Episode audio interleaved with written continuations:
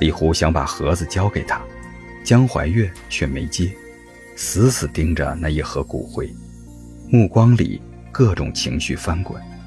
最终，他带了气焰：“哼，都死了，还要摆我一道？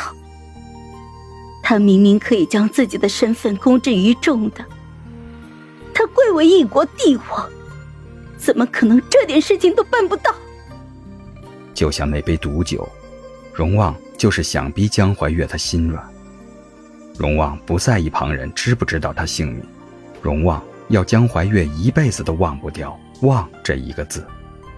李胡见他不接，放下骨灰盒就跑，出了门，飞檐走壁折返回来，暗中观察他的反应。李胡和惊云卫是主子亲手培养出来的，主子交代。要他们往后都听江小姐使唤，护她周全。其实新登位的那个皇帝，也是主子亲自挑出来的，多少和江家沾点血缘关系的那种。李虎走了，江怀月没什么反应，他只是恨恨地盯着桌子上那个盒子，上面写了一个“望”字，红色的笔墨，像血一样。他莫名的生气，看起来好像要把那个盒子砸掉一样，一扬手，疯狂砸着院子里的东西，瓶瓶罐罐碎了一地，可中间那盒骨灰静静躺着，却没碰上一丁点碎瓷。江怀月向来是优雅稳重的，可荣旺总能惹他破功。江怀月讨厌死荣旺了，满院子狼藉中。他不顾形象地瘫坐在骨灰盒旁，掩面安静地哭了起来。庭中的青梅树也在安安静静结着果子。